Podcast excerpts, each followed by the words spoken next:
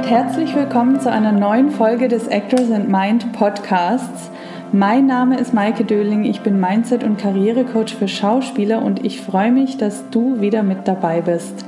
Heute freue ich mich ganz besonders, ein neues Interview mit dir zu teilen, denn ich habe endlich mal einen Mann zu Gast bei mir im Gespräch und es hat mir wirklich ganz große Freude bereitet, dieses Gespräch mit dem so humorvollen, inspirierenden und erfahrenen Schauspieler Philipp Brenningmeier zu führen. Philipp ist ein niederländischer Schauspieler, der in England und Deutschland aufgewachsen ist und lange in den USA gelebt hat. Und heute sprechen wir über seine Karriere, über seine Anfänge am Theater, über Drehen in den USA und Deutschland und darüber, welche Ängste er hat und wie er damit umgeht. Außerdem erzählt er uns, was ihn an Marlon Brando so inspiriert und noch ganz vieles mehr. Und jetzt wünsche ich dir viel Freude mit dieser Folge.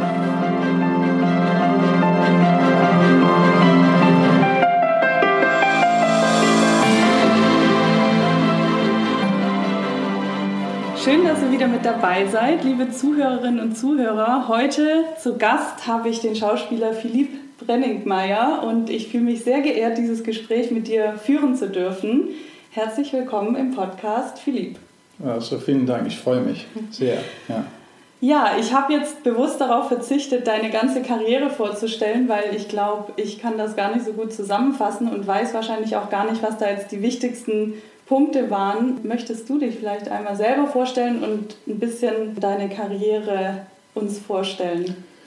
Aha, okay. Ähm, wie du sagtest, ich bin ja Schauspieler. Ich habe damals, als ich so 26 äh, war, habe ich mich für die Schauspielerei irgendwie entschieden und ähm, war, wohnte, noch ein paar, wohnte eine Zeit lang in Paris und bin dann nach London und habe da studiert. Mhm. Also meistens mehr so Workshops genommen und, ähm, und dann habe ich unheimlich viel Theater da in London gemacht, so ähm, Fringe Theater. Mhm und habe dann auch viel Auditions gemacht und bin dann, habe meine Frau in London kennengelernt und bin nach, nach New York und habe dann weiter studiert, hatte die Möglichkeit äh, da weiter zu studieren, habe dann auch äh, Theater gemacht und dann wollten wir eine Familie bilden und wir sind dann nach LA mhm. und habe da weiter dann studiert und äh, ähm, Auditions und alles ja, und jetzt bin ich 2017 nach Berlin gezogen mit meiner Frau und arbeite weiter als Schauspieler hier in Berlin, Ach, bis, Deutschland. Bis 2017 habt ihr in LA gewohnt? Ja. Aha. Genau, von 2004 bis 17, ja. Okay, und du hast ja gerade gesagt, dass du. Mit wie vielen Jahren bist du zur Schauspielerei gekommen? Ich war 26. Also doch ein bisschen später, okay. finde ich. Ja, ja, Und, und was war davor? Also wie, und wie kamst du dann zur Schauspielerei? Ja, davor war eigentlich so rumtingeln so ein bisschen. Ich war nicht so sicher, was ich machen sollte. Ich habe noch eine verlagskaufmännische Lehre bei der Rheinischen Post in Düsseldorf gemacht. Mhm. Und ich habe es ich gemacht, weil mir wurde es empfohlen, ich wollte eigentlich ins äh, Musik, ich wollte eigentlich Musiker werden und konnte ein bisschen Gitarre, aber irgendwie so den so die, die Musikerwelt habe ich irgendwie, war schwierig für mich irgendwie da reinzutappen. Mhm. Und dann hat jemand, ähm, oder vielleicht war das meine Idee, vielleicht Music Management zu studieren. Und da war ich in England bei ein paar Plattenfirmen und äh, es hat mir irgendwie gefallen. Und äh, dann sagte jemand, ähm, wäre doch gut, wenn man in Deutschland, also ich glaube, ich bin nach EMI oder, oder irgendwie eine Plattenfirma in München und die haben mir gesagt, ja, wenn Sie, sehr deutsch eigentlich, wenn Sie in die Musikwelt rein wollen, als Music Management, dann sollten Sie irgendwas, eine Lehre machen, beim, ja. so eine Verlagslehre. Mhm. Das ist ja so Verlag und Publishing und Musik und so. Und das habe ich dann bei der Rheinischen Post gemacht. Und dann ähm, bin ich noch aufgenommen worden. Edinburgh gab es damals, das ist jetzt Mitte 80er Jahre, gab es ähm, so einen Musikmanagement-Kurs an der Universität da und da bin ich angenommen worden. Und kurz bevor ich da angetreten bin, habe ich gedacht, so Scouten und so toll, aber ich würde doch lieber auf der Bühne sein. Eigentlich wollte ich Rockstar werden. Mhm. Also, und da, da war ein Problem und dann habe ich es abgesagt. Mein Vater war enttäuscht. Ich bin dann nach Paris. Und komischerweise in meinem Leben ist das so schon, dass Leute mir irgendwie Tipps gaben. Und äh, dann habe ich so einen, einen Typ kennengelernt und der war so filmnah Und er sagte zu mir, du willst auf der Bühne, auf der Bühne stehen, warum machst du nicht Schauspielerei? Mhm. Und dachte ich, ja.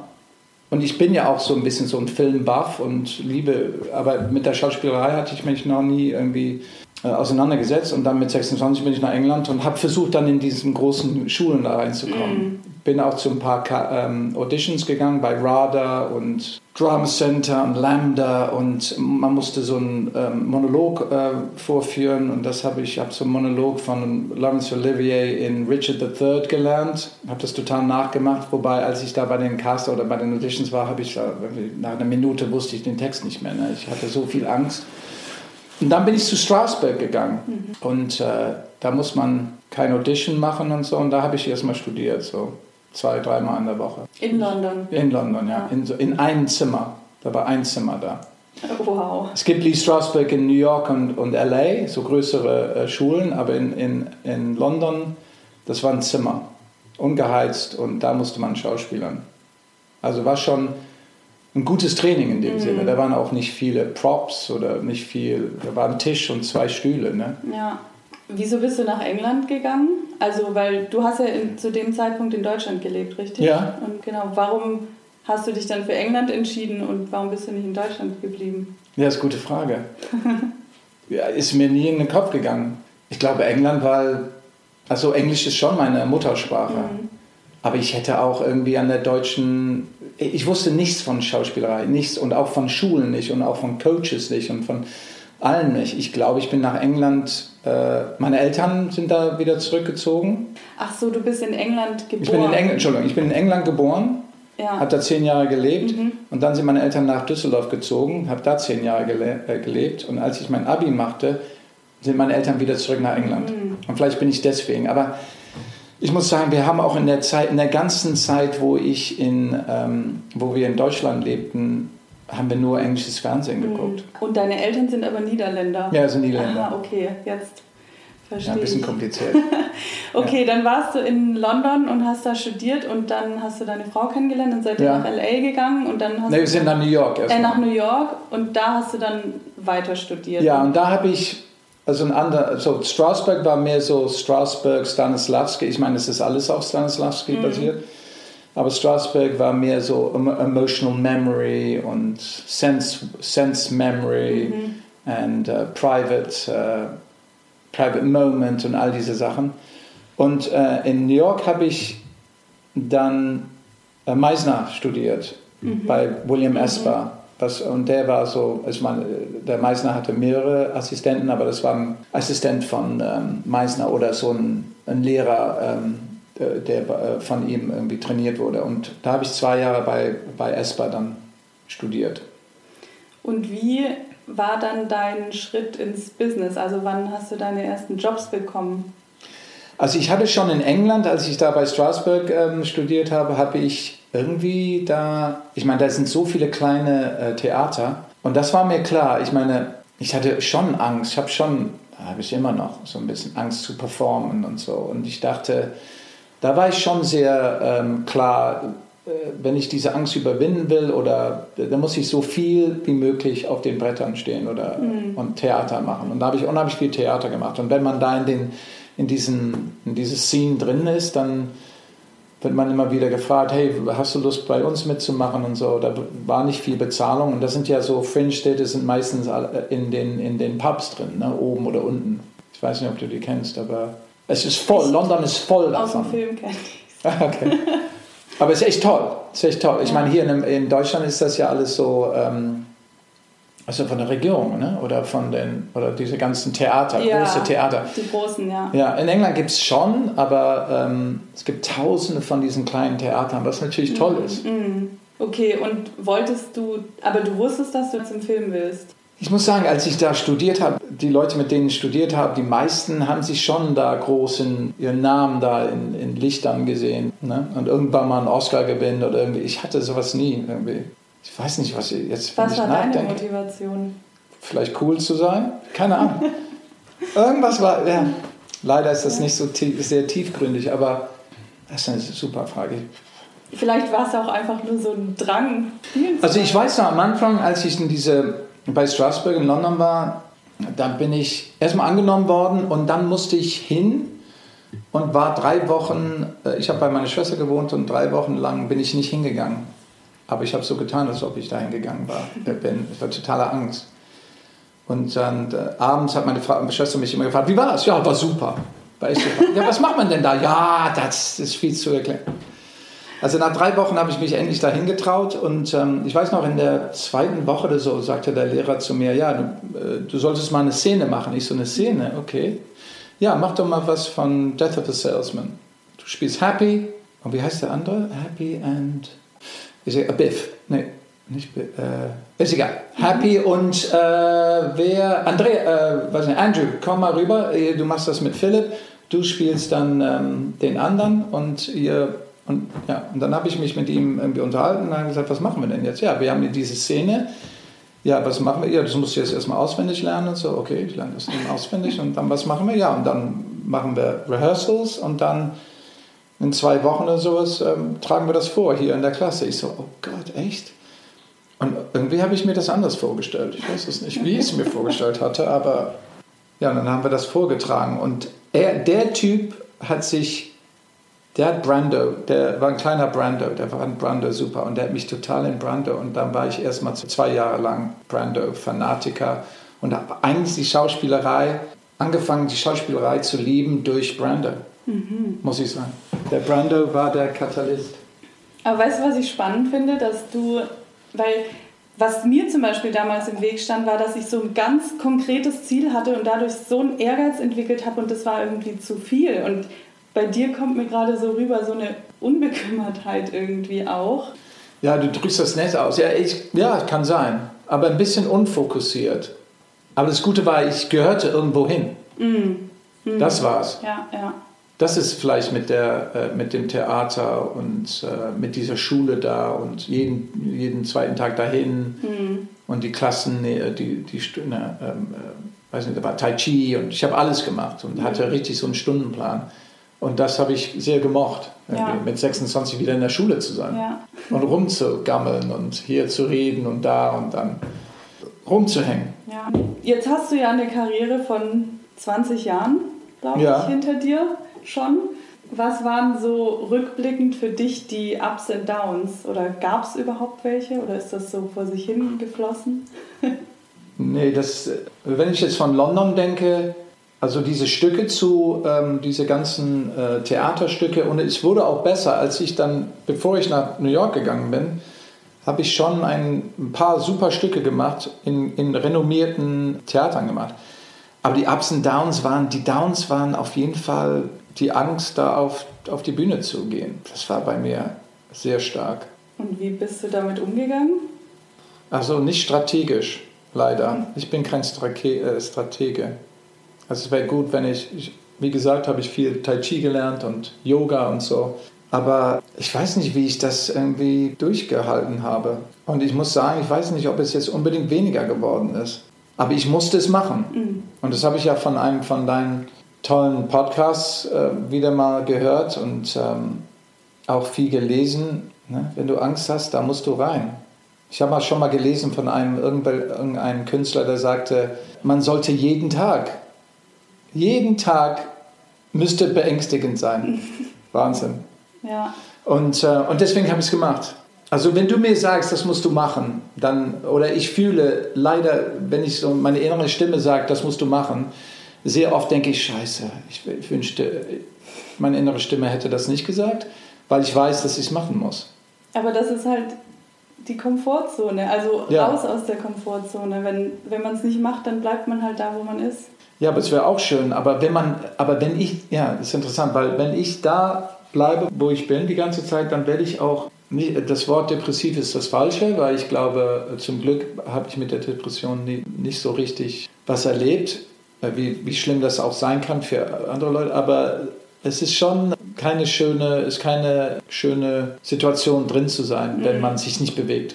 Oder wenn ich ja. mich nicht bewege, da, da läuft es bei mir nicht so gut. Leider. Ich sehne mich immer danach, mich nicht zu bewegen. Und wenn ich weiß, irgendwie ein Tag kommt, wo ich nichts machen muss, super. Aber innerhalb der, der, der ersten Stunden ist es schon problematisch. Ja, aber also das ist ja bei mir genauso. Mhm. Ich, ich sehne mich auch danach, mal eine Zeit mhm. zu haben, wo mhm. ich einfach mich entspannen kann. Aber wirklich weiter geht's mit mir oder mit, ähm, wirklich wachsen tue ich ja nur, wenn ich die Dinge mache, vor denen ich auch so ein bisschen Angst habe. Total. Ich meine, allein das mit dem Podcast starten, davor hatte ich auch ein bisschen Angst, aber ich hatte trotzdem das Gefühl, ich muss es machen. Und ich glaube, das war so ein bisschen bei dir. Ja, es ist so. so. Aber wenn ich jetzt durch die Jahre gucke, äh, ist die Angst eigentlich nie so richtig weniger geworden. Und man denkt natürlich, so oft du es machst, mhm. so mehr geht deine Angst weg. Mhm. Das ist bei mir nicht so richtig der Fall gewesen. Und ich merke jetzt, und das habe ich jetzt den letzten Jahren gemerkt, dass die Angst eigentlich meine Technik ist, leider. Mhm. Und ich brauche sie, weil, ich habe das sehr oft gehabt, wenn ich irgendwie eine Szene gedreht habe am Drehtag und ich hatte sehr viel Angst und war nicht in mir selbst drin irgendwie und ähm, sehe das später im Fernsehen, dann ist das meistens doch okay. Mhm. Und die Szenen, wo ich da mich sehr gut gefühlt habe, warum auch immer, weiß ich nicht. Der Text war einfach und irgendwie war, ging das irgendwie und ich war auch mental gut drauf. Dann sehe ich das nach im Fernsehen und da fehlt was. Vielleicht ist man dann nicht, nicht weit genug außerhalb seiner Komfortzone oder so. Ja, da, da ist irgendwas. Ja. Und ob das jetzt universell für jedes so sein muss, weiß ich nicht. Aber ich glaube, für mich leider oder leider, aber ja, brauche ich das. Interessant. Ja. Bei mir war es halt früher so, dass ich also mich hat die Angst, manchmal hat Nervosität mir auch geholfen, aber manchmal hat die Angst mich halt blockiert und ich glaube, dann ja. ist es. Ja, mich auch. Ja. ja. Also wenn sie richtig blockiert, aber ich meine, blockieren, ich bin sicher, dass da Szenen sind, die, oder vieles von dem ich mache, wo, wo die Angst irgendwo da drin steckt und da ist auch vielleicht eine Blockade, aber am Set, man kann ja nicht weglaufen. Man kann nicht sagen, Jungs, ich habe zu viel Angst heute, es tut mir leid, tschüss. Ciao. Das geht nicht. Also da muss man durch. Ne? Ja. Und das war auch mit Theater so. Mhm. Wie oft, also bin dann morgens aufgestanden und hatte schon oh, Fieber für, den, für die Vorstellung am Abend. Und ich kenne auch ein paar Schauspieler oder ich höre oft, äh, das ist so, aber dann, wenn man auf die Bühne geht, dann geht das weg. Bei mir geht das nicht unbedingt so weg. Das ist schon, schon Wahnsinn. Schon Wahnsinn. Das ist ja so mit der Angst, also mit meiner Angst. Ich habe ja von vielen Schauspiellehrern mitgekriegt, dass man die Angst nutzen sollte mhm. oder benutzen mhm. sollte. Mhm. Und das war bei mir oder hat bei mir nicht so richtig geklappt. Mhm. Aber dann habe ich irgendwie von einem Schauspiellehrer, also er hat mir gesagt, äh, dass wenn du Angst hast, ähm, dass jeder Charakter irgendwo, ich meine, ich muss sagen, jedes Mal, wenn ich mit dem Charakter angehe, mache ich den Fehler oder ich möchte ihn, weil ich so viel Angst habe in meiner Arbeit, möchte ich jeden Charakter als selbstbewussten, klaren, netten ähm, äh, Mensch darstellen. Und ich denke, ich spiele ja jetzt gerade so einen Colonel, äh, ja, der ist ein Befehlshaber von der Armee, der ist selbstbewusst und klar und er weiß, was er will und so. Und das stimmt ja nicht. Der kann ja auch Ängste haben. Mhm. Ich meine, wir haben ja alle Ängste. Und wenn ich irgendwie Angst habe, ähm, als Performer, als Künstler, wenn ich da in die Rolle reingehe, dann kann ich diese Angst dann auch äh, die, äh, mit der Angst verbinden, die der Charakter hat. Mhm. Ja. Ich habe ja auch diesen Puffbesitzer in der Kanzlei gespielt und dachte, Puffbesitzer, der ist hart, cool, der macht alle fertig, er hat seine, seine Typen, die, die ihn schützen und ihn seine Befehle ausrichten und aus, ausüben und so und der hat alles im Griff. Das ist das Erste, was mir im Kopf geht.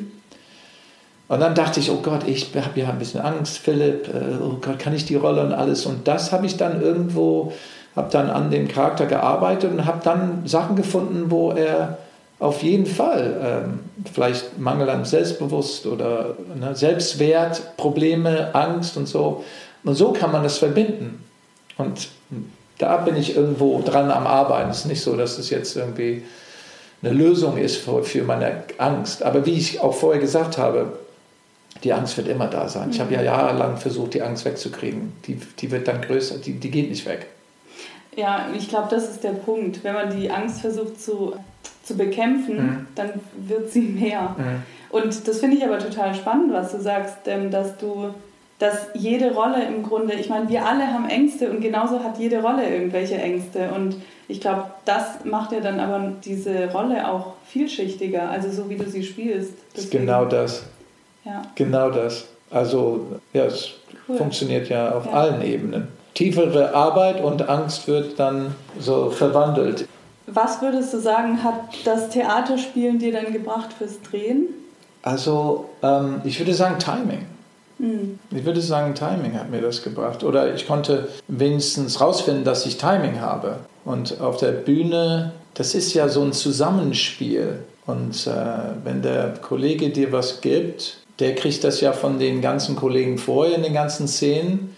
Und du kriegst es und du nimmst es, du bist dann in den Sog drin und du nimmst es. Ist super eigentlich. Mhm. Nimmst es, wenn es dir gibt, dann nimmst du es und du machst deine Sache und du gibst es dann zurück, weg und du hoffst, dass der nächste Typ der, oder äh, nächste Person das aufnimmt und, und dann kommt es zurück und das ist schon aufregend. Das ist ja bei, beim Fußballspielen auch so oder mhm. beim, beim Sport oder weiß ich nicht was oder bei Orchester oder alles, ja. Das, das ja. Timing, glaube ich. Ja. Weil in, in, ähm, im Film ist ja Timing bisschen schwieriger in dem Sinne, weil das alles so abgehackt ist. Ne? Und man muss so ein äh, Medium Shot und so ein Wide Shot und dann Close-ups und alles. Aber der, man muss das Timing irgendwie so, dieses Ball hin und her spielen, muss man immer auch weiterführen, auch wenn, wenn die Kameras jetzt nicht drehen, mhm. finde ich. Ja, ja, total. Ja.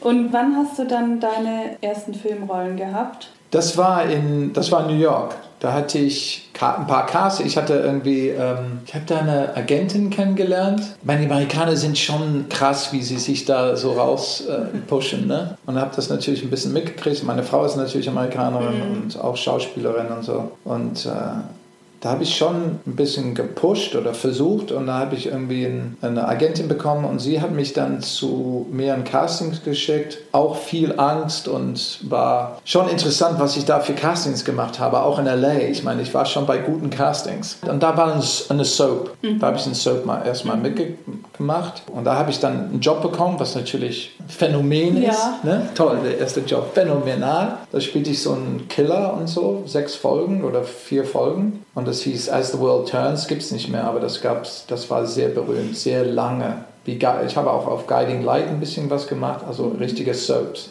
Und dann hat sie mich zu, ähm, und dann hat gerade HBO gestartet und die waren ja in Queens. Ich wohnte in Manhattan und in Queens und da gab es natürlich viele Castings für Sopranos und Six Feet Under und Sex in the City. Und Sopranos, ich weiß nicht, ob ich da irgendwie, da habe ich nie ein Casting für bekommen, aber das kann ich irgendwie verstehen. ne?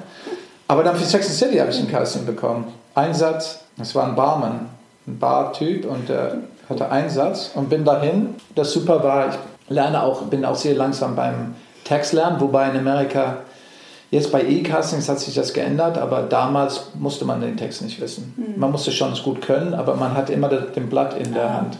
Okay. Das war schon bis vor ein paar Jahren war das noch üblich. Mhm. Und das war auch eine Technik, eine Technik mhm. in sich selbst. Ja.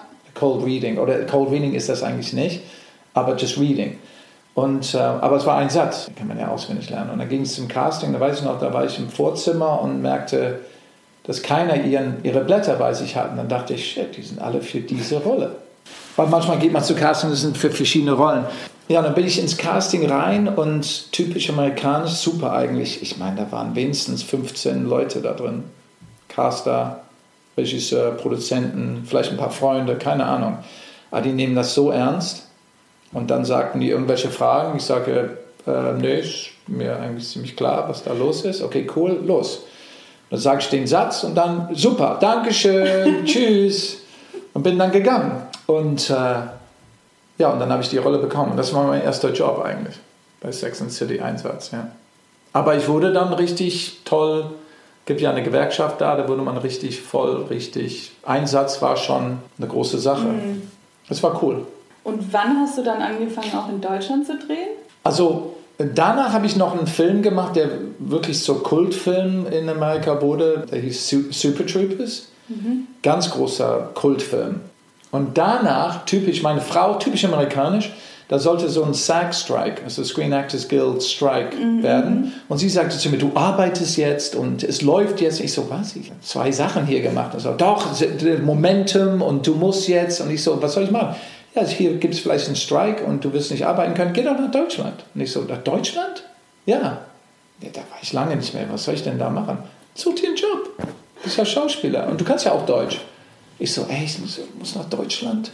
Ja. Ich so, oh Gott. Und dann, ich wusste nichts aus Deutschland, dann bin ich zum Blockbuster Video gegangen, habe mir Videos rausgeholt, deutsche Videos und habe mir alle die Schauspieler hinten aufgeschrieben und habe dann im Netz, gerade war Internet jetzt, das war 2002 oder so, nee, 2000, habe mir alle Schauspieler, die irgendwie cool waren oder die ich gut fand, habe nachgeguckt da im Netz, in welche Agenturen sie waren. Mhm. Und dann habe ich die ganzen Agenturen angeschrieben und komischerweise ja, wir, und habe gesagt, ich komme jetzt nach Deutschland. Ich habe jetzt gerade Sex in the City und Super Troopers hinter mir. Typisch amerikanisch, ne? Meine Frau sagt ja immer, you are your own reputation. Ja. Und ich so, es läuft super und äh, ich bin jetzt zufällig in Deutschland, ich bin zufällig in München. haben Sie an der, an der Zeit, äh, an der Zeit, äh, an dem Tag, haben Sie Zeit, mich zu treffen? Dann habe ich, hab ich so eine Tour, bin ich nach Amsterdam, habe das Auto von meiner Mutter geschnappt und bin nach Köln, Hamburg, München und Berlin gefahren und habe mehrere Agenturen und Caster kennengelernt. Und das war irgendwie Anfang 2000, glaube ich, und dann bin ich zu Berlin, und dann bin ich nach Hause und dann sagte meine Frau, sagte, Berlinale kommt jetzt. Ich so, Berlinale? Yes, Berlin Film Festival. Oh yes, good. You should go. Und ich so, really? I have to go? Jesus Christ. To go to the Berlin Film. Ja, geh. Dann bin ich zur Berlinale alleine. Also alleine gehe ich einfach nicht gerne, ne? Bin alleine zur Berlinale und da habe ich wirklich Glück gehabt. Und das passiert, wenn man so Sachen rausschickt in die, in, ins mhm. Universum. Mhm. Und da stand ich zweimal am richtigen Ort mit den richtigen Leuten und habe zwei Jobs bekommen gleichzeitig. Wow. Und das eine war in Hamburg und das andere war in Wien und bin dann 2001 bin ich nach Deutschland und habe sechs Monate gedreht und bin von Hamburg, Wien geflogen, Wien, Hamburg und habe diese zwei Jobs gemacht. Eine war eine Serie Hauptrolle in der Serie und die andere war ähm, so ein Dreiteiler mit Maximilian Schell. Also total Glück gehabt. Total. Ich ja. mag deine Frau. das sind jetzt schon zwei Gott. Geschichten, wo du erzählt hast, ja, dass das, du dich so ja, sie war das. hat. Ja, sie war das, ja, sie war das. Okay, und seitdem drehst du dann in, oder hast du in Deutschland und in Amerika gedreht oder bist du. Ja, dann sind wir nach, also nach, nach ähm, 9-11 Mhm. Also 11. September, äh, meine Frau war in New York und sie sagte, lass uns nach LA. Dann sind wir nach LA gezogen. Äh, vorher war Deutschland und New York drehen, irgendwie, aber mehr in Deutschland auf jeden Fall. Mhm. Und dann sind wir nach LA und dann war LA Deutschland. Aber es ist schwer, irgendwie zwei. Du, es läuft am besten, wo du bist. Ja. Und das war irgendwie schwer. Manchmal dachte ich, ich bin jetzt irgendwie mitten im Atlantik, da bin ich. So irgendwo nicht da und nicht hier. Mhm. Und es war schwierig. Was ja. würdest du sagen, waren für dich deine wichtigsten Schritte in deiner Karriere, die, die dich am meisten weitergebracht haben? Wie meinst du? Ähm ja, also vielleicht Projekte für ah, bestimmte Projekte. Filme oder die Arbeit mit bestimmten Regisseuren oder. Also ich denke immer, ich stehe immer gleich an derselben Stelle und versuche da irgendwie Jobs zu bekommen und äh, aber auf jeden Fall diese eine Sache, wo ich da auf der Berlinale mhm. da war und habe diese zwei Jobs mhm. bekommen. Ich meine, das war, das war schon eine große Sache. Und dann in LA, ich meine, ich glaube, es kommt individuell auf diese Projekte an. Zum Beispiel, ich habe eine Folge von Mad Men gemacht und das war für mich schon, schon eine große Sache. Mhm. Nicht nur wegen Mad Men, aber auch äh, drehen und da auf dem Set und wie das so vor sich ging und so. Ja, es sind so individuelle Projekte. Es gab hier ein Projekt, ich habe gerade ähm, die Kanzlei gedreht. Das war schon was Besonderes für mich. Und ich habe jetzt auch gerade jetzt was gebucht, was super ist. Das heißt Little America und das ist so ein äh, Sechsteiler und mit echt tollen Kollegen. Und das ist auch, muss ich sagen, eine große Sache. Mhm. Also hier und da mehr, mehr individuell so auf, auf Projekte spezifisch. Ja. ja. Wobei wir haben jetzt 2012 haben wir eine ähm, Theater äh, Produktionsfirma aufgemacht und haben, wollten ein paar unser, unser eigenes Zeug irgendwie kreieren. Und meine Frau hat einen Kurzfilm geschrieben und das haben wir hier auch gedreht. Mhm. Und äh, das war auch eine große Sache für uns, weil es gewann dann unheimlich viele Festivals und landete auf der Kurzliste von den Oscars 2017. Mhm. Das war eine coole Sache. Ja. ja. Also hier und da, ja, schon. Ja. Hattest du mal irgendwelche Leerlaufphasen, wo gar nichts war? Ja, ich, ich glaube, jeder Schauspieler kann dir genau sofort den, das Jahr 2016, oh mein Gott, ich glaube, ich habe da zwei Kurzfilme gemacht und habe vielleicht insgesamt verdient 130 Euro, ganzen Jahr. War ein super Jahr. Also da war ein Leerlauf. Und die sind hart, die Leerläufe. Echt hart. Was hat es mit dir gemacht? Also ich war nicht unbedingt so glücklich so die ganze Zeit. Und dann da ist ja auch die Sache mit den Kollegen und so, ne? Und dann trifft man andere Kollegen, die viel mhm. arbeiten und, und man freut sich ja für die, aber es gibt dann immer so ein bisschen so ein Residue. Zeugs, das hinterbleibt, wo man denkt, ach, mhm. Gott, kann ich die ganzen Fragen. Bin ich, bin, ich eigentlich, bin ich eigentlich ein guter Schauspieler? Kann ich eigentlich Schauspielern?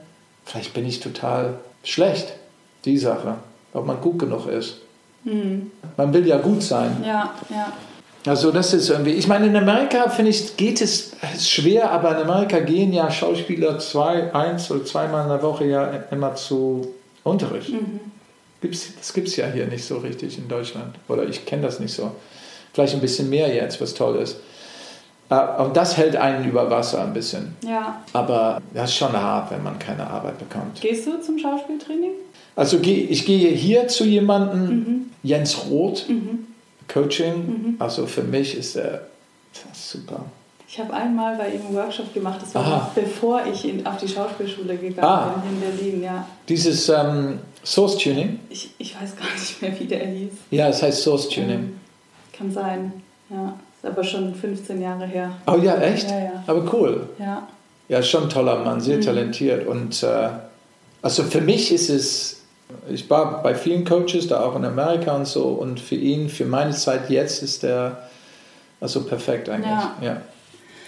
Okay, ähm, du hast ja jetzt in Deutschland und Amerika gedreht und mhm. was würdest du sagen oder gibt es Unterschiede zwischen deutschen und amerikanischen Schauspielern in, im Mindset? Und was können sich die Deutschen vielleicht von den amerikanischen abschauen? also ich habe den schlechten Mindset, schlechtesten Mindset eigentlich, aber ich kenne den Mindset von den deutschen Schauspielern nicht so richtig.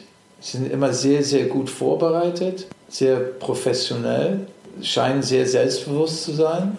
Aber es scheint irgendwie, ähm, es kommt auf individuell auf den Schauspieler an, aber in Amerika ist es mehr so ein Job.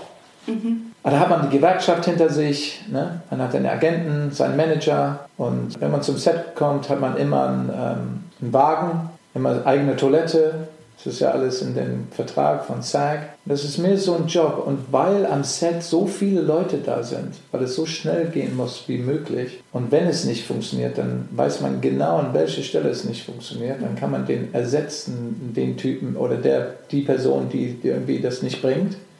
In Crew oder auch Schauspielerei, wie oft ich da gedreht habe und am zweiten oder dritten Drehtag ankam und sagte, hey, wo ist, wo ist, wo ist Fred? Der Aufnahmeleiter. Ja, ist Feuer es gibt neun. Was? Und da lernt man nicht so viele Leute da kennen, weil es sind so viele Leute. Ja. Und da gibt es nicht so eine Gruppendynamik richtig. Vielleicht, wenn man da eine Hauptrolle hat, auf jeden Fall. Aber wenn man so einen Dayplayer oder zwei oder drei Tage und mit den Schauspielern, die sind meistens in ihren Waggons und warten dann, bis die dann aufgerufen werden, dann zum Set zu kommen oder werden dahin gefahren. In Deutschland sind viel kleinere Crews, also die Schauspieler unterhalten sich vielleicht mehr untereinander also das ist alles mit Dayplays oder drei Tage, vier Tage. Natürlich, wenn man da vier Wochen oder zwei Monate dreht, dann ist das vielleicht wahrscheinlich anders. Mhm. Aber hier in Deutschland, ähm, ja, da, ich, ich glaube, ja. Ja, ich habe das Gefühl, dass, also ich weiß es nicht, weil ich habe ja nicht in Amerika gedreht ja. oder so, aber dass die amerikanischen Schauspieler irgendwie in gewisser Weise ein bisschen mehr Leichtigkeit haben, weil die Deutschen das immer alles sehr ernst nehmen. Ja.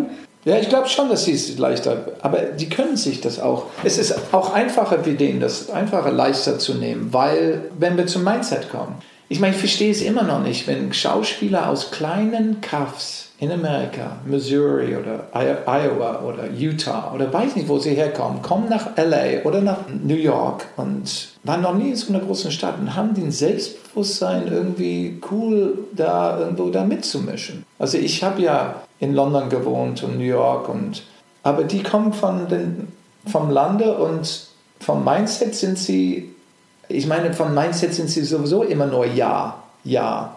Ich habe das gemerkt, als wir den Kurzfilm gemacht haben, hier gedreht haben, da habe ich immer gefragt, kann wir das machen? Nein. Also für mich war gut, dass ich aus Amerika kam oder es kenne, weil ich sagte, wenn jemand zu mir Nein sagt, dann denke ich erst recht Ja. ja. Aber da kam meistens immer Nein. Nee, das weiß ich nicht, ob das funktioniert. Ah, das wird schwierig. Und die Amerikaner haben das überhaupt nicht. Ja, ja, ja, ja, ja, den ganzen Weg. Ist immer möglich. Und wenn du erzählst von der, von der Kollegin oder von so einer tollen Frau, die mit 42 da angefangen hat, äh, ja, in Amerika auch. Mhm. Fuck it. Mhm. Klar. Ja, die sagen, klar, es ist Ages da und Frauen ab 40 oder 50, es wird schwierig und so. Das kann sein, aber das ist ja nur allgemein. Ja. Bei denen ist, da gibt es keine Regeln. Bei, bei den Amerikanern gibt es keine Regeln, aber es können auch keine Regeln geben. Weil es gibt ja kein Netz für den. Mhm. Und deswegen sind sie auch so professionell oder gehen, es ist so wie ein Job, weil es ist natürlich ein Passion, aber auch ein Job, weil die, Konkurrenz, die Konkurrenz ist hier auch stark, aber die Konkurrenz ist da sehr, sehr, auf einem sehr hohen Niveau. Alle, mhm. alle. In LA und New York, alle sind auf einem hohen Niveau.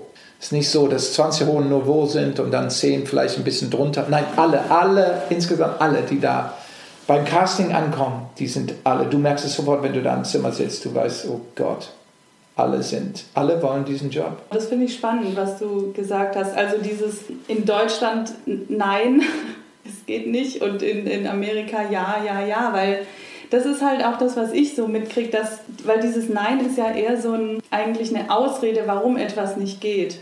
Wie zum Beispiel die eine Schauspielerin, die mit 42 angefangen hat, die hatte diese Ausrede nicht, dass, dass irgendein Caster oder wer sagt das, dass man mit Anfang 40 nicht mehr nicht mehr anfangen kann. Das, das ist etwas, was alle sagen, dass es so ist, aber das muss ja nicht für jeden so sein. Total, aber ich frage mich ab, woher es kommt. Ich, ich kenne niemanden, der, wo ich sagen würde, ja, der Typ hat mir immer, oder diese Person hat mir immer gesagt, nein.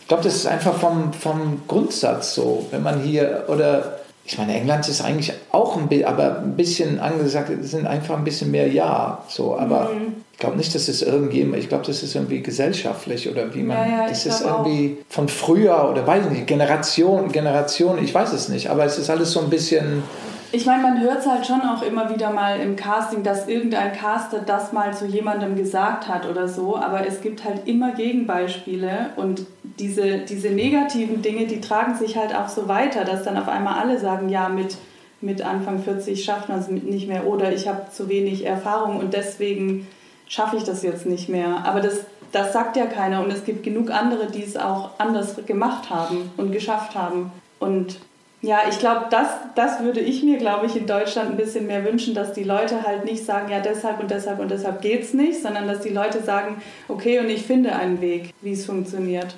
Ich glaube, du hast recht. Ja. ja. Weil, ich meine, ich kenne unheimlich viele Geschichten, auch Amerikaner, wo Leute gesagt haben, wer die auch immer, nein. Und für Amerikaner ist das dann erst recht, okay. Das ist bei denen, und bei mir ist das eigentlich auch so, mir vielleicht bei den Europäern, also wenn jemand mir was sagt, das hängt bei mir leider. Mhm.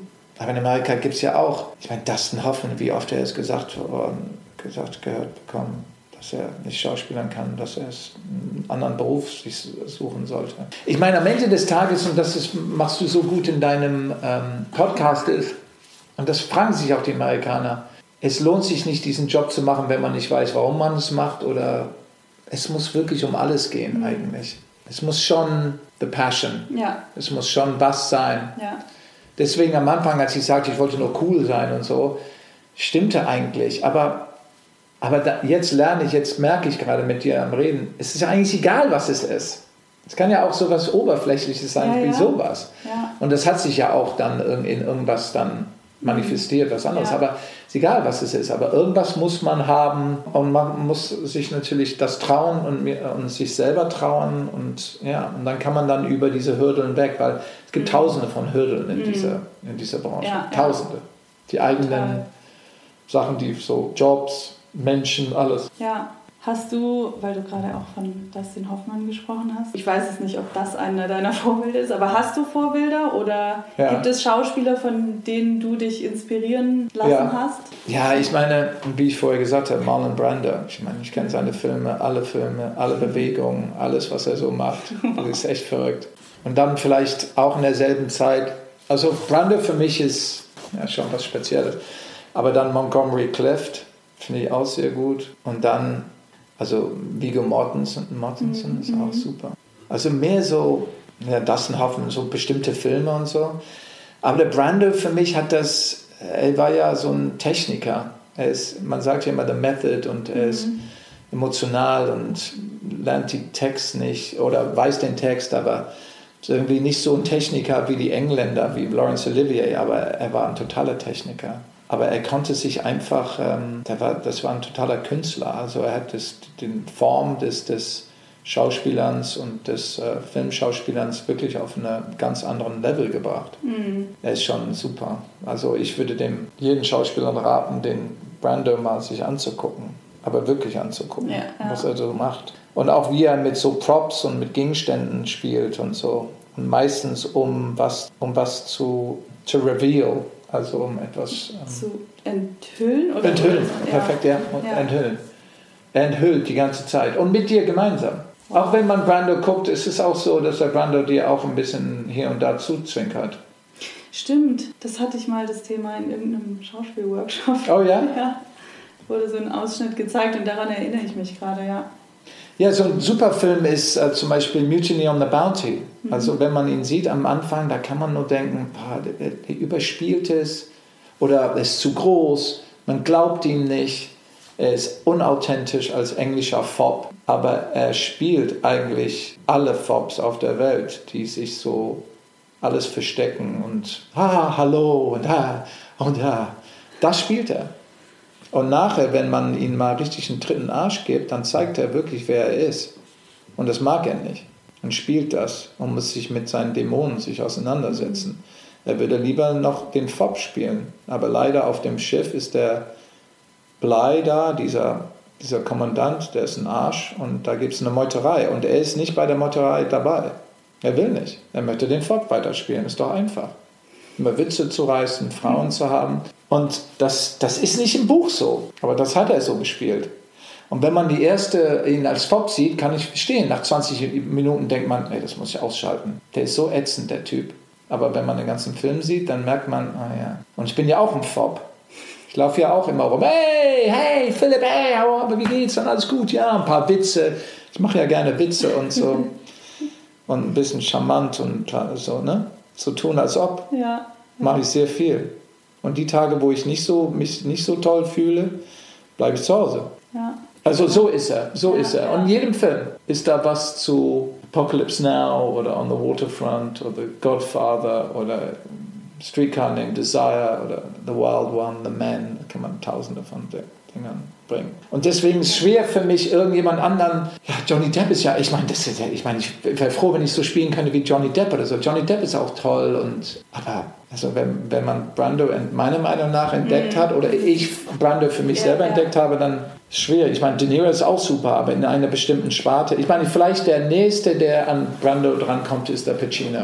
Also vielleicht Brando, Clift und Al Pacino und den Mortensen. Tolle Schauspieler. Spannend, ja, Ja. ja. Du hast ja gesagt, dass du viele Bücher gelesen hast und liest. Gab es so ein Buch, was dich auf Schauspiel bezogen besonders weitergebracht hat oder inspiriert hat oder so? Wo du vielleicht auch sagen würdest, das sollte jeder Schauspieler lesen? Ja, es gibt so ein Buch, das heißt die Six Les Lessons in Acting, glaube ich, bei Boleslawski. Bo oh, ich weiß den Namen nicht so. Aber es geht, ähm, ist so eine Geschichte zwischen einem Lehrer, es sind Six Lessons und das sind eine Geschichte zwischen Lehrer und Creature. Also Creature, was ist das auf Deutsch? So eine Kreatur. Und wie der Lehrer die, den Kreatur irgendwas Eine beibringt. Fantasiefigur oder? Nee, eigentlich nicht. Das ist so, ein, so eine Figur, a creature ist, wir sind creatures. Also das Ah, ist okay. irgendwie so, ein, so eine Person oder Ja, sowas. Ja, ja. Das heißt Six Lessons bei Boleslawski heißt das, glaube ich. Mhm. Das, habe ich, das ist echt äh, ein tolles Buch. Und dann würde ich sagen Respect for Acting bei Uta Hagen. Das ist ein gutes Buch. Mhm. Von Uta Hagen? Ja, sie hat zwei geschrieben, aber dieses Respect for Acting ist vielleicht das bekannteste. Ich meine, ich würde, ich würde Technik oder Meisner, Sanford Meisner, die, dieses berühmte Buch, ich weiß gar nicht mehr, wie es hier heißt. Und dann Uta Hagen würde ich dieses eine, auch Michael Chekhov ist auch, ich meine, ich würde alle Techniken mal angucken und da merkt man, dass sie doch sehr viel gemeinsam haben, aber auch so auch von anderen Seiten daran Ja. gehen. Ne? Für mich, für mich Weißt du welche? Ja. Ja, ja, also ich habe ich hab früher gelesen Tschechow habe ich auch angefangen zu lesen ja. und es war, ich fand, es war für mich aber damals total schwierig zu lesen. Also ich habe es irgendwie verstanden, aber ich, für mich war das immer so, ich musste die Technik dann auch ausprobieren, weil zum Beispiel für mich war dann irgendwann die Technik Meisner. Mhm. Das war es, wo ich gemerkt habe, okay, das hilft mir wirklich mhm. was. Mhm. Und da war ich auch total glücklich damit. Aber ich habe zum Beispiel auch äh, Stella Adler, glaube ich, mal gelesen. Ja, das ist Technik. Für, Stella Adler, genau. Genau, und viele fand ich irgendwie interessant. Also ich konnte, Stella Adler, finde ich, konnte ich zum Beispiel ganz gut lesen. Oder noch so ein anderes, ähm, Gott, das habe ich auch zu Hause, wie heißt das nochmal? The Power of Now. Ja. Von. Ich glaube, es ist The Power of Acting. Kann sein. Bei dieser Chibu, Chib, Chib, ich suche das hinterher raus.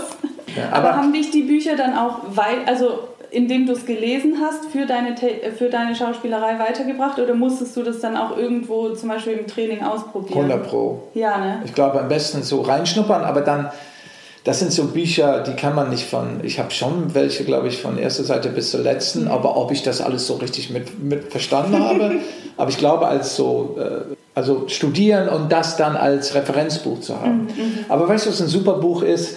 Sehr technisch, aber ist Michael Caine on, on Film, on Acting. Okay.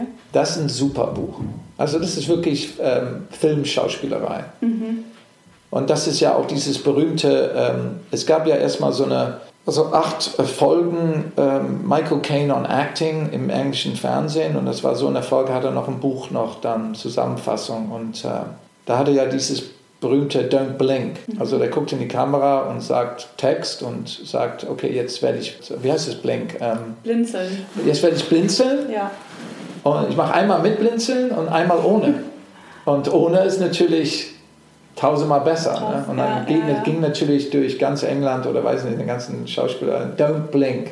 Aber es ist echt interessant, was er für Tipps gibt und so. Mhm. Und äh, weißt du, er ist ja auch immer abends, wenn er morgens dreht, abends im Hotelzimmer, dann macht er die ganzen Furniture und Möbel, alles so, wie er es denkt, wie das am Set sein wird. Mhm. Und ähm, übt. Und äh, er sagt auch, äh, man, müsste, man muss den Text so gut können, dass man, dass wenn man aufgewacht wird, mhm. hey Michael, Michael, aufgewacht und einen Text gibt, irgendein Cue, irgendwas in der Szene, dass er sofort dann ja, ja. den Text geben kann. Ja. Aber es ist ein gutes Buch. Das klingt gut. Ich glaube, das muss ich mir auch mal durchlesen. Ja, ja, ja. It's very, fam it's very famous. Ja. Also well known in the English-speaking world. Yeah. Ja. Ähm, Gibt es irgendeine bestimmte Rolle, die du mal gerne spielen möchtest? Ja, ich würde gerne einen Detektiven spielen. Oh, cool. Ja, habe ich noch nie gespielt. Das passt. Also, ja, oder einen Polizisten oder so. Ich bin aufgewachsen mit Detektivfilmen und mit Kriegsfilmen eigentlich. So Detektiven würde ich gerne spielen. Sehr gerne. So Mystery und so. Das wäre cool. Ich drücke die Daumen. Ja, ich hoffe. Ich glaube, es wird noch kommen. Ich, ich glaube auch. Ich möchte dich als Detektiv sehen. Ja, ich glaube schon, ja. Und dann, ich meine, für mich, meine, meine ähm, Stärke ist auf jeden Fall Comedy. Also, mhm. also wenn ein Detektiv ist, der auch äh, ein bisschen Slapstick und ein bisschen ähm, rumfummelt und es irgendwie nicht hinkriegt und so, aber dann am Ende doch den Killer findet, ja.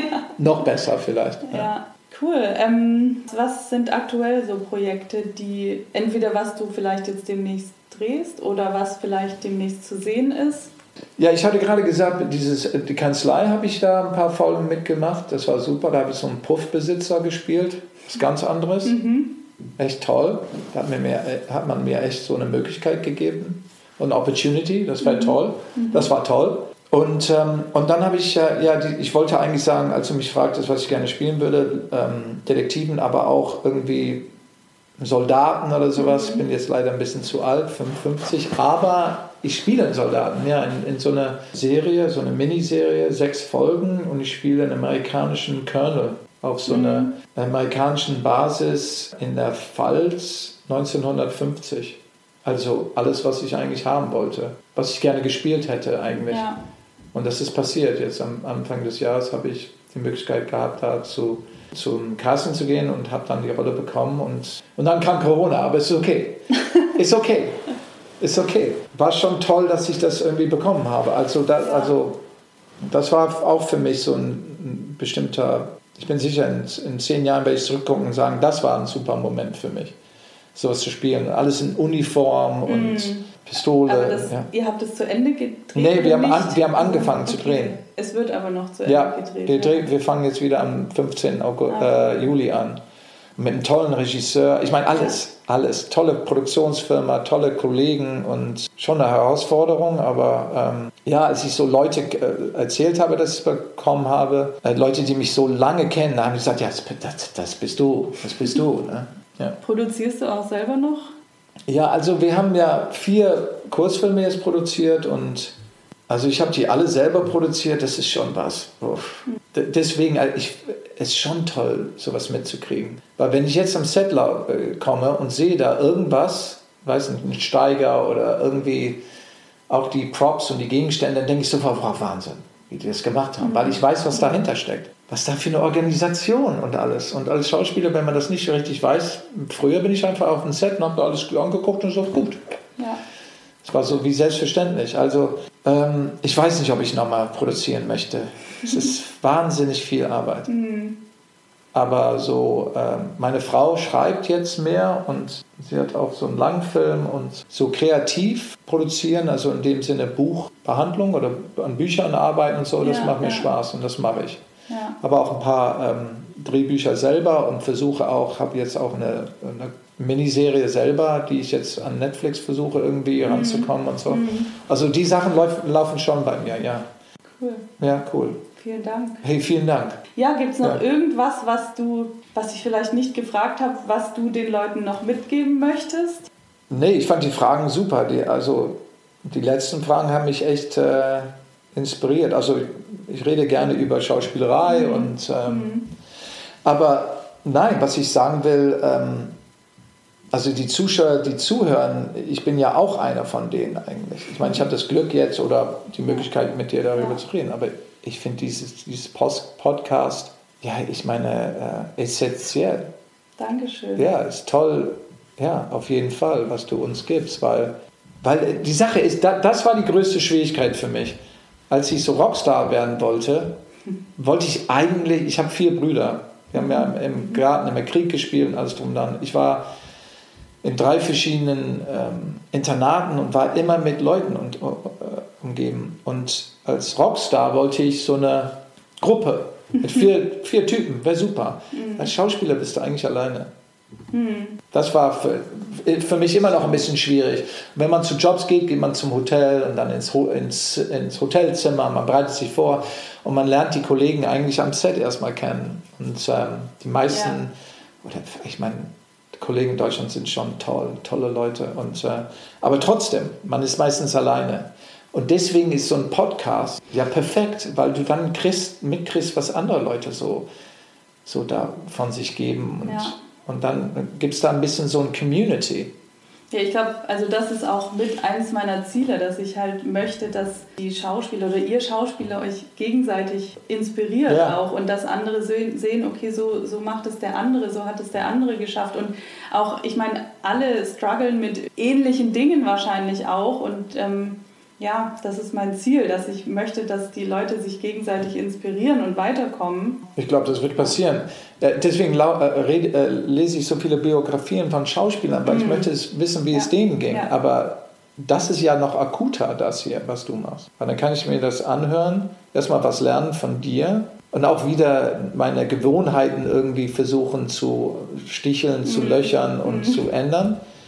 Und kann dann auch von anderen Kollegen lernen und hören. Und man weiß ja auch, wie viele Leute zuhören. Ja. Also Community, ja. Ja. Also viel dafür hat mir, war, ich hoffe, mir schon sehr viel geredet. Aber, nee, ähm, das war alles total spannend und Gut. ich hätte da auch am liebsten noch weiter rein gefragt, aber ich, wir sind jetzt fast bei einer Stunde und ich glaube, da ist ganz viel drin, was die Zuhörerinnen und Zuhörer, cool. wo die Leute was rausziehen können auch. Sehr schön. Sehr Vielen gerne. Dank, dass du Und das. danke dir. Ja, Dankeschön. Hat mir sehr Spaß gemacht. Mir auch. Alles Gute.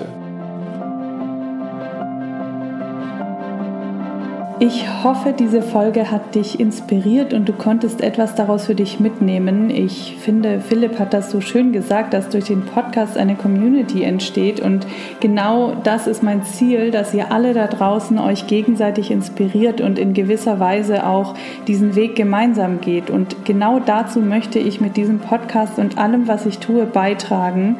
Und wenn du mich dabei unterstützen möchtest, dann freue ich mich, wenn du mir eine positive Rezension bei iTunes hinterlässt und sehr gerne auch deine Gedanken bei Instagram mit mir teilst. Du findest mich dort unter Maike Döling und ich freue mich, wenn du mir einen Kommentar unter dem Post zur heutigen Folge hinterlässt oder mir eine Sprachnachricht schickst. Alle weiteren Infos zu mir findest du auch bei Instagram auf meinem Profil und alle Infos zu Philipp findest du in den Show Notes und auch die Bücher, über die er gesprochen hat, habe ich dort für dich notiert. Und jetzt wünsche ich dir einen wunderschönen Tag oder Abend und freue mich, wenn du auch bei der nächsten Folge wieder mit dabei bist. Alles Liebe, deine Maike.